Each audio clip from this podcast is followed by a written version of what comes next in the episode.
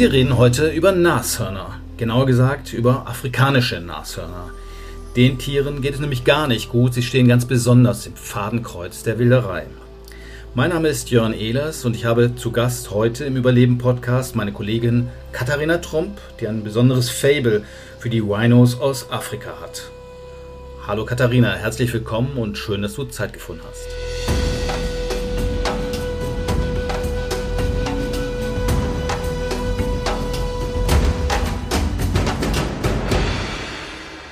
Vor 12.000 Jahren ist das Wollnashorn von diesem Erdball verschwunden. Grund war wahrscheinlich der Klimawandel möglicherweise und die übermäßige Jagd. Die Nashörner jetzt stehen auch nicht gerade besonders gut da, auch wenn die Zahlen teilweise wieder steigen. Kann es sein, dass die Nashörner, die wir noch haben, ein gleiches Schicksal ereilen wie das Wollnashorn? Hi Jörn erstmal und das wollen wir natürlich tunlichst vermeiden. Also wie du schon sagst, Nashörner haben auf diesem Planeten eine sehr lange Evolutionszeit.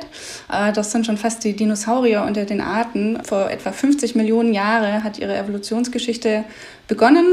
Äh, seitdem haben wir natürlich Arten verloren, aber heute gibt es noch fünf Arten der Nashörner, zwei in Afrika, drei in Asien und um ein paar steht es tatsächlich sehr prekär. Ich habe vorhin gesagt, die Wollnashörner sind ausgestorben, nimmt man zumindest an, weil man sie zu stark bejagt hat. Nashörner sind verwandt mit Pferden, kann man also anscheinend auch essen. Aber heute werden Nashörner nicht gejagt, weil man sie isst, oder doch? Nee, also Nashörner werden heute vor allem gejagt bzw. gewildert, also illegal gejagt, weil man an ihr Horn möchte. Das ist vor allem in Afrika ein Problem. Da haben wir die größten Nashornbestände, vor allem in Südafrika. Und dort wird natürlich wahnsinnig viel gewildert und die werden, wie gesagt, nicht wegen des Fleisches gewildert, sondern wegen ihres Horns. Das heißt, was man so als Bushmeat kennt oder sowas, das ist bei Nashörnern kein Problem. Die Jagd ist tatsächlich vor allem für den internationalen Handel. Die Hörner haben vor allem in Asien, Vietnam und China einen sehr, sehr großen Wert, werden dort zum Beispiel in der traditionellen Medizin eingesetzt. Man glaubt äh, traditionell, dass Nashornhorn so Hitze aus dem Körper treibt, also zum Beispiel Fieber senken kann oder auch Giftstoffe aus dem Körper treiben kann. Und dann kamen noch ganz viele, ich sag mal, neumodische Gerüchte auf, zum Beispiel, dass Nashornhorn Krebs heilen kann.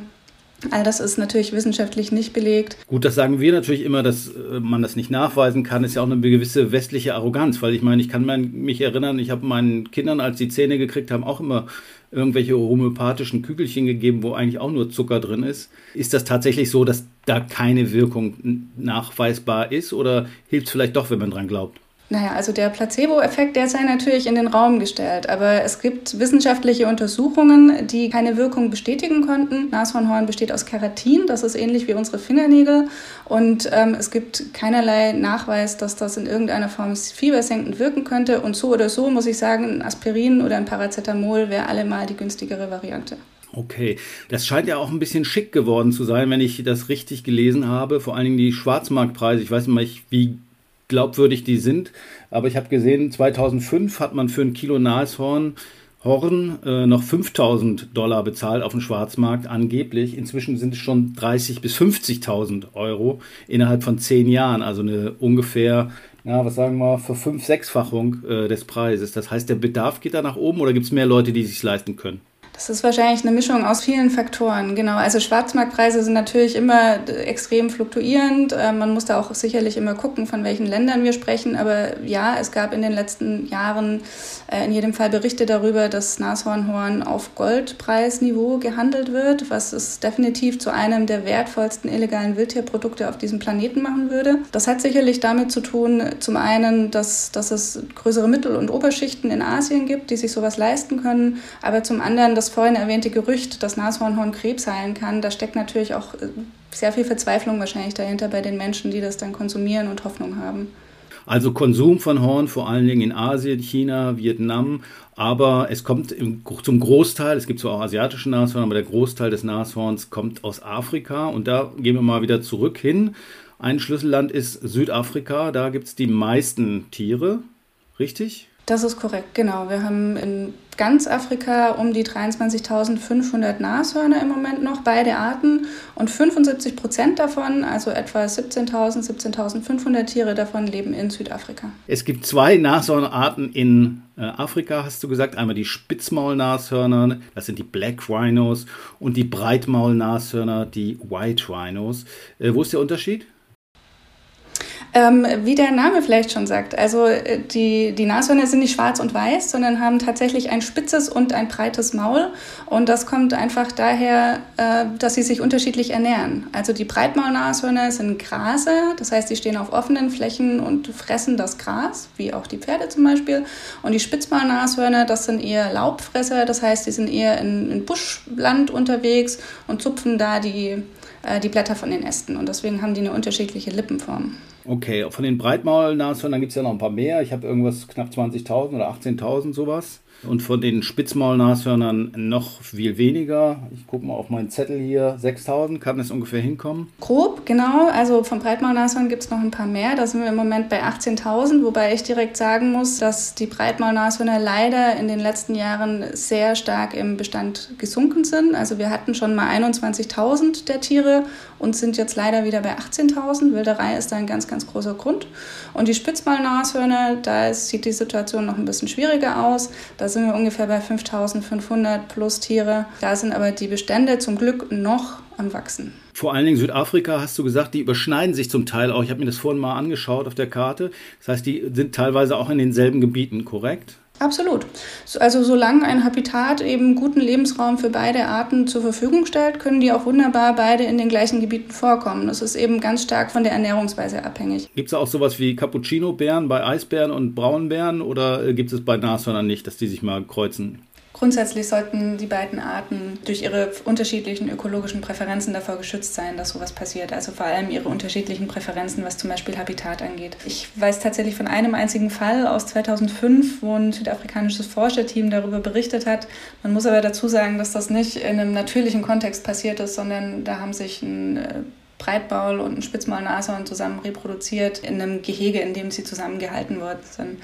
Also sagen wir mal, wenn, wenn die Tiere oder die Arten wirklich keine Alternative haben und äh, keine anderen Artgenossen haben, dann kann das ganz offensichtlich auch mal passieren, aber es ist sicherlich nichts, was unter natürlichen Umständen ständig passiert oder passieren würde. Dann hatten wir in den letzten Jahren immer mal wieder das Thema von dem nördlichen Breitmaulnashorn. Da gibt es also offenbar auch noch Unterschiede zwischen dem nördlichen Breitmaulnashorn, das lebt in Kenia, was davon noch übrig ist, nämlich zwei Exemplare, und dem südlichen, die weiter im südlichen Afrika leben. Äh, ist da ein großer Unterschied oder äh, es ist eine Unterart. Ich weiß immer nicht so genau, was ist denn eigentlich eine Unterart? Genau, das ist eine Unterart. Das heißt, das ist keine alleingestellte Art, keine isolierte Art, sondern einfach eine ja, Unterart der Art.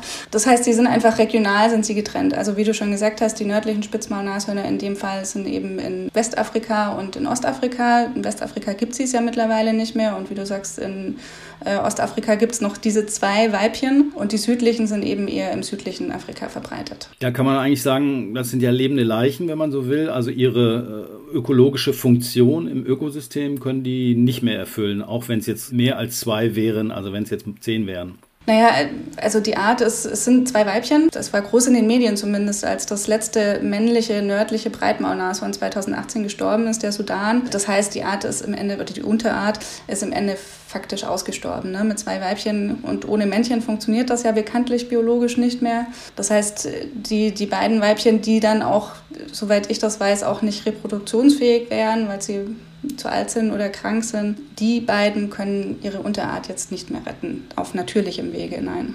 Das heißt, man könnte jetzt, wenn man wollte und wenn man könnte, südliche Breitmaulnashörner dort ansiedeln. Macht, würde das Sinn machen? Wenn der Lebensraum funktioniert für die Tiere, man bräuchte große Gras- und Savannenlandschaften, dann wäre das in der Theorie wahrscheinlich schon möglich. Soweit sind ja nördliche und äh, südliche Breitmaulnashörner nicht auseinander. Also Cousins sozusagen.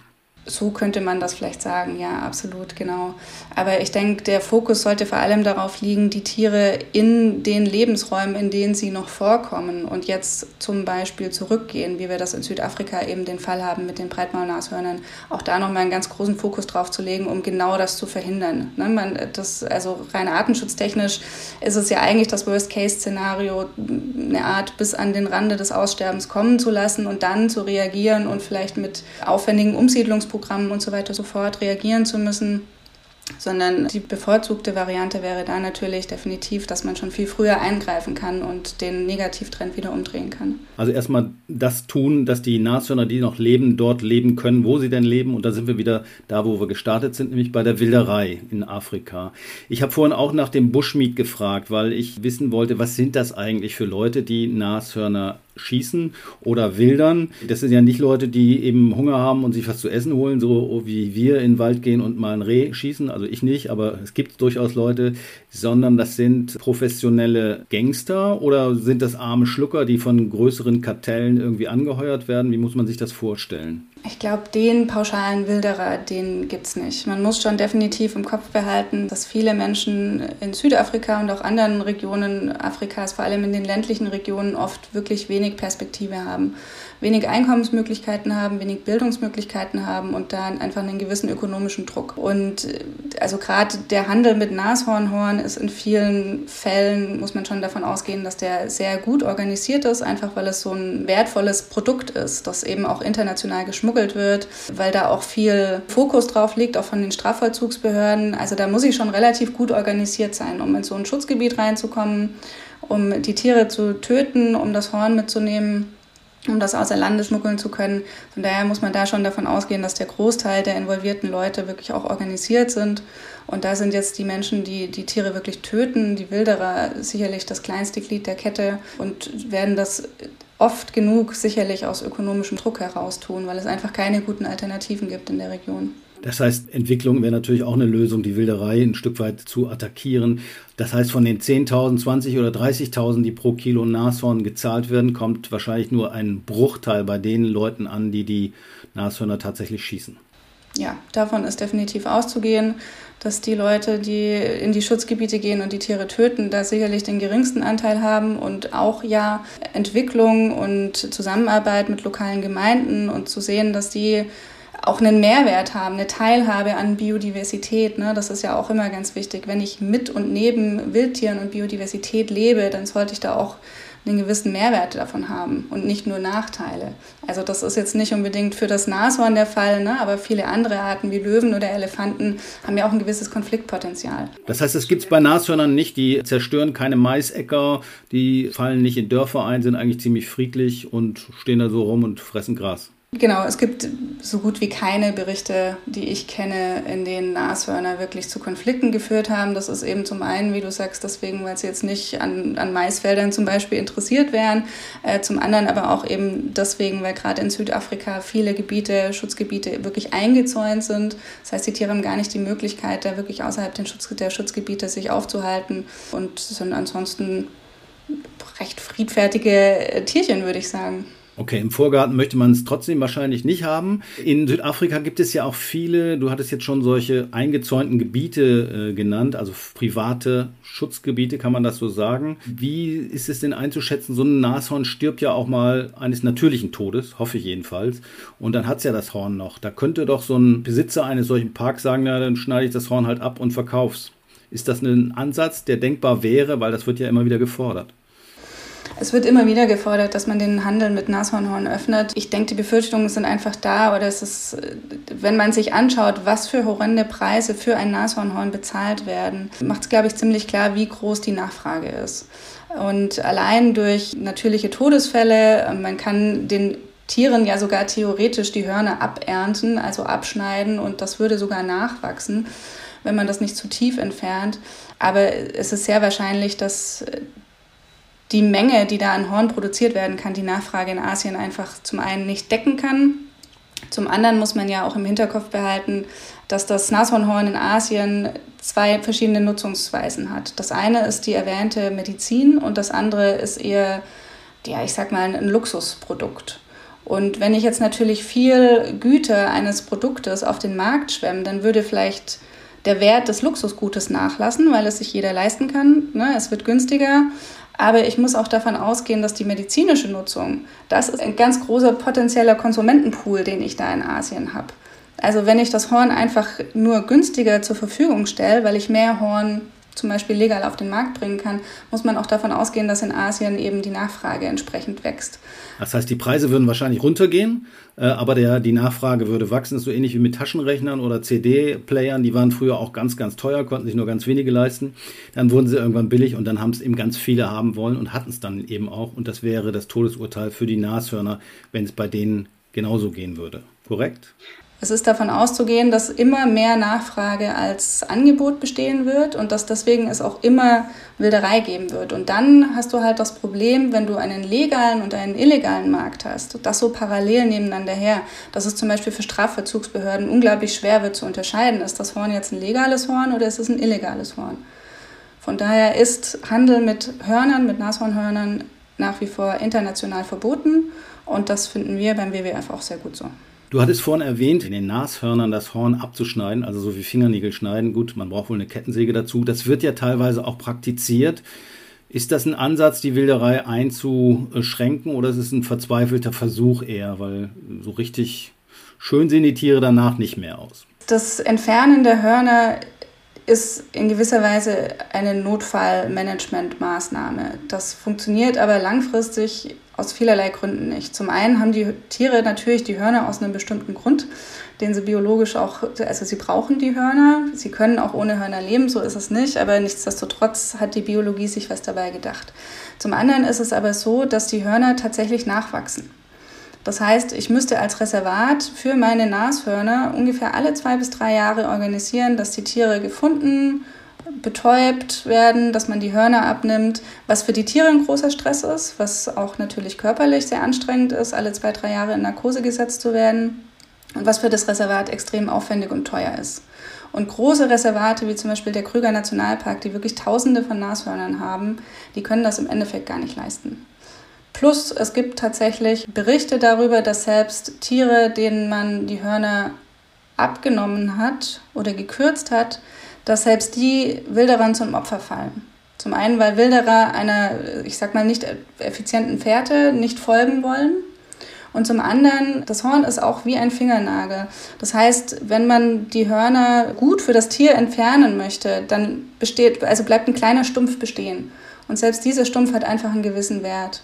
Und selbst den können sich Wilderer immer noch holen. Ich habe irgendwo, ich glaube, da uns auf der Homepage war es, gelesen, dass man in Kenia versucht hat, Nashörner zu besendern mit Mikrochips im Nashorn, um die Wilderei nachzuverfolgen im Falle eines gewilderten Tieres. War das erfolgreich? Hat man da Erfolge erzielen können? Na, es gibt ganz unterschiedliche Maßnahmen und Wildereibekämpfung per se muss auf ganz, ganz vielen Ebenen stattfinden. Dazu kann ich dann gleich gerne auch noch mal ein bisschen mehr sagen.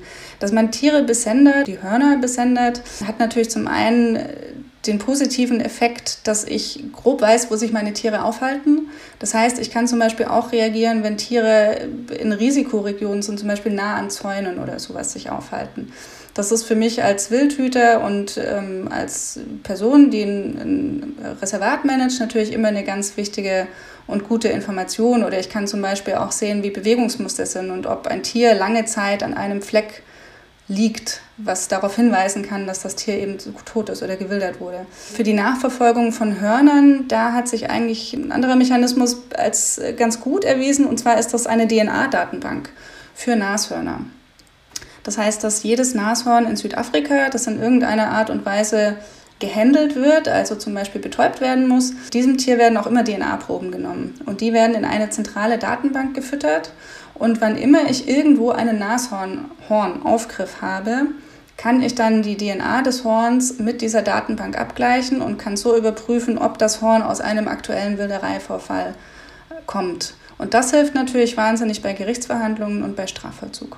Wenn so ein Wilderer schlau ist, dann kann er natürlich auch vielleicht diesen Sender selber abhören, oder? Ist doch super, dann weiß er gleich, wo das Nashorn sich befindet. Ist die, besteht diese Gefahr? Das ist natürlich immer Fluch und Segen mit, mit Technologie. Und wie macht man Technologie? Das ist ja nicht nur im Wildereibereich so, das ist ja im Endeffekt überall so, Stichwort Datenschutz. Natürlich müssen wir aufpassen, dass wir sämtliche Daten, und das betrifft jetzt nicht nur die Nashörner, sondern auch Besender der Tiger oder Elefanten oder sonst irgendwas oder Kamerafallenbilder, wie auch immer, dass wir dafür sorgen, dass diese Daten wirklich absolut hackersicher sind. Weil sonst, klar, könnte das auch Hinweise für potenzielle Wilderer geben, wo sich die Tiere aufhalten. Okay. Bei allem Pessimismus, was die aktuelle Situation angeht, es war ja schon mal viel, viel schlimmer. An, zu Beginn des 20. Jahrhunderts waren die Nashörner ja schon fast ausgestorben. Das heißt, es gab damals noch ein paar Dutzend oder vielleicht ein paar hundert insgesamt in Südafrika. Es ist trotzdem gelungen, diese Population zumindest ein Stück weit zu stabilisieren. Wie hat man das geschafft? Ja, das ist ein wunderschöner Naturschutzerfolg unseres letzten Jahrhunderts. Es ist natürlich wichtig zu sagen, dass wir hier von den Breitmaulnashörnern sprechen. Den Spitzmaulnashörnern ging es zu der Zeit relativ gut, also das Blatt hat sich ziemlich gewendet, aber die Breitmaulnashörner waren in der Tat Anfang des 20. Jahrhunderts, also man geht davon aus, so weniger als 200, weniger als 100 Tiere, hat man damals in einem Reservat in Südafrika gefunden, das nennt sich Schluschlue im Folosi. Das hat heute auch noch Nashörner. Und aus diesem kleinen Bestand heraus wurde tatsächlich mit mühevoller Arbeit und, und viel Ressourcen in den letzten 100 Jahren der Bestand wieder auf jetzt aktuell 18.000 aufgebaut. Mhm, aber wie hat man das sozusagen geschafft? Und nochmal eine Frage vorweg. Die sind damals wahrscheinlich auch geschossen worden, wahrscheinlich eher von Trophäenjägern, vermute ich. Ja, das ist sehr wahrscheinlich, genau, dass, dass damals einfach Jagd noch überhaupt nicht reguliert war. Man die Nashörner dann auch für Trophäenjagd oder sonst irgendwas viel geschossen hat. Frage wäre auch, ob Lebensraumverlust vielleicht mit reingespielt hat. Zu solchen Zeiten war das oft noch nicht so gut dokumentiert, so wie wir das heute haben mit, mit unserer Naturschutzarbeit. Ja, und wie wurde der Erfolg erzielt? Das, das ist dann wirklich einfach eine Frage des Managements. Also man muss gucken, dass sich Populationen, dass Bestände wachsen das kann man auch viel durch Umsiedlungen machen. Ich habe ja gerade erwähnt, dass das Blatt sich gewendet hat, dass wir heute die gleiche Situation haben für Spitzmaulnashörner. Und genau das ist einer der zentralen Schlüssel zum Aufbau der Bestände der Spitzmaulnashörner, dass Tiere aus Populationen genommen werden oder aus Gebieten genommen werden, wo einfach der Bestand schon sehr groß ist und in Gebiete umgesiedelt werden, wo es noch keine Nashörner gibt. Und so, wenn ich Lebensraum vergrößere, vergrößere ich auch die Kapazität dort Nashörner zu haben und so können Bestände wachsen. Umsiedlung ist ein Stichwort, also das heißt Nashörner von einem Platz an einen anderen zu bringen. Das macht man ja auch, um sie aus Risikogebieten, also da, wo die Wilderei besonders heftig zuschlägt, sozusagen zu retten, in sicherere Gebiete zu tun. Das hat man Anfang des 20. Jahrhunderts anscheinend auch gemacht, wenn ich das richtig verstehe. Also der zentrale Faktor war auch, wie gesagt, Lebensraum ist da tatsächlich das Stichwort. Und einer der großen Erfolgsfaktoren war in den 50er, 60er, 70ern, dass man angefangen hat, Nashörner auch in private Hand abzugeben. Also in Südafrika sind tatsächlich viele Nashörner, vor allem Breitmaulnashörner, in privaten Reservaten, nicht nur in staatlichen Reservaten. Heute ungefähr die Hälfte des Bestandes tatsächlich. Und dadurch, dass man plötzlich private Besitzer damit reingenommen hat und gesagt hat, du darfst jetzt auch Nashörner halten, konnte man natürlich massiv den Lebensraum vergrößern der Tiere und damit eben das Potenzial des Wachstums. Und wie muss man sich das vorstellen? Das sind so reiche Leute, die haben irgendwie so ein privates Naturschutzgebiet, wahrscheinlich auch für Jagdzwecke, vermute ich. Was ist die Motivation, sozusagen Nashorn zu haben? Ich weiß nicht, würde ich mir jetzt nicht, wenn ich könnte, eins zulegen. Ich durchaus. Das ist vielleicht auch ein bisschen eine Liebhaberfrage. Also ähm, hätte ich die Möglichkeiten und hätte ich ein Schutzgebiet oder ein bisschen Lebensraum und würde in Südafrika oder irgendwo anders leben, ich würde mir sofort ein Nashorn oder auch mehrere in den Garten stellen. Also ich denke, dass da, auch das ist wieder sehr unterschiedlich. Also von den, sagen wir mal, 15.000 Nashörnern in Südafrika lebt die Hälfte in privaten Schutzgebieten oder? Der Breitbahnnashörner. Ja, genau. Also ungefähr die Hälfte lebt tatsächlich in privater Hand. Gut. Ein Stichwort, was im Zusammenhang mit Wilderei, Nashörnern, aber auch Elefanten immer wieder fällt, ist der Krüger Nationalpark in Südafrika. Wie stellt sich die Situation da, da gerade auch im Vergleich zu den privaten Schutzgebieten? Ja, der Krüger Nationalpark vor dem Hinblick auf Nashornbestände ist zentral, weil Südafrika das Land mit den meisten Nashörnern ist und der Krüger Nationalpark in Südafrika der Park mit den meisten Nashörnern. Also 2012 hatten wir ungefähr 50 Prozent der Nashornbestände des Landes lebten dort. Und wir haben jetzt aktuell aus den aktuellen äh, Bestandszählungen äh, kam jetzt leider die Nachricht, dass innerhalb der letzten zehn Jahre im Krüger Nationalpark die Bestände um fast 70 Prozent eingebrochen sind. Umsiedlung ist andererseits trotzdem immer auch spektakulär. Der WWF macht ja solche Programme auch, wo man versucht, Populationen neu aufzubauen in Gegenden, wo es keine Nashörner gibt oder wo man Populationen auffrischen will. Äh, ist das eine sinnvolle Arbeit und wahrscheinlich auch ziemlich teuer, oder?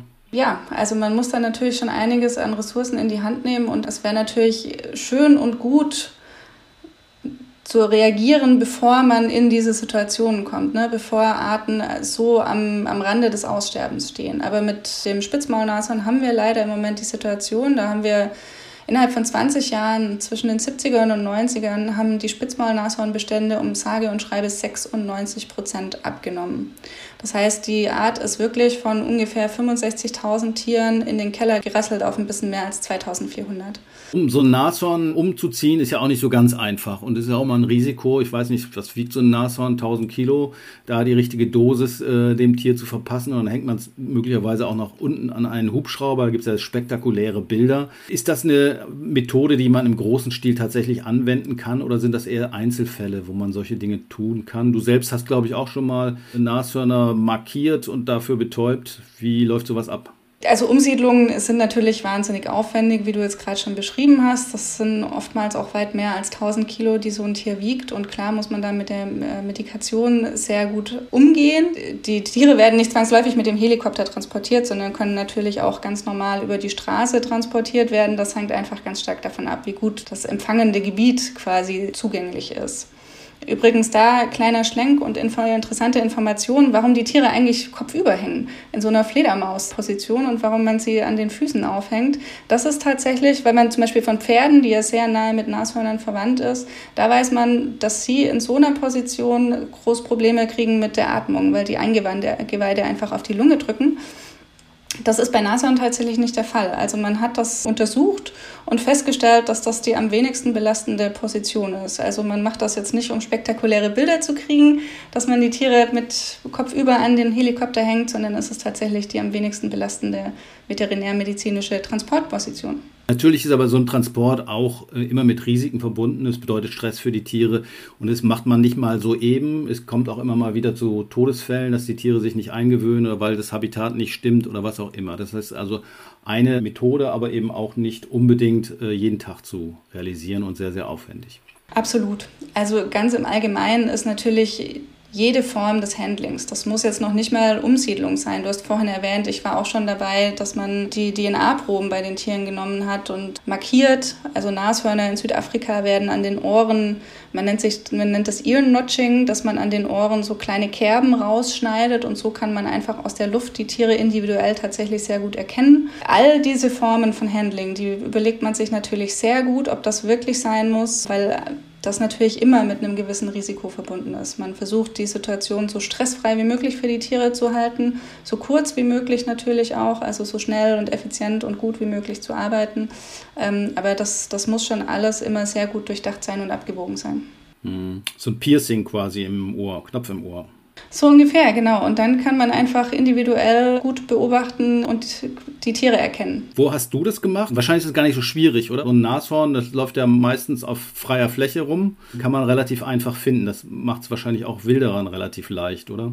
Das hängt davon ab, was für eine Art du suchst. Die Breitmaulnashörner ja, deswegen werden die auch sehr viel mehr gewildert. Die Spitzmaulnashörner leben tatsächlich eher im Buschland. Und wir haben damals nach Spitzmaulnashörnern gesucht ähm, in dem Gebiet weil das natürlich auch nochmal sehr viel wichtiger ist, die Bestände wirklich ganz genau zu kontrollieren und das Wachstum zu kontrollieren. Und da läufst du schon auch mal ein Stück. Also die werden mit dem Helikopter, werden die gesucht und dann eben auch gedartet und kriegen dadurch die Medikation. Gedartet heißt also betäubt? Ja, betäubt. Also man, man spricht von Immobilisieren tatsächlich. Das heißt, die Tiere sind nicht wirklich betäubt und sediert, sondern sind mehr oder weniger bewegungsunfähig. Und der Helikopter behält die Tiere im Blick, wenn die dann eben noch ein Stück weiterlaufen. Und dann muss man als Team halt relativ schnell reagieren und hinterherkommen.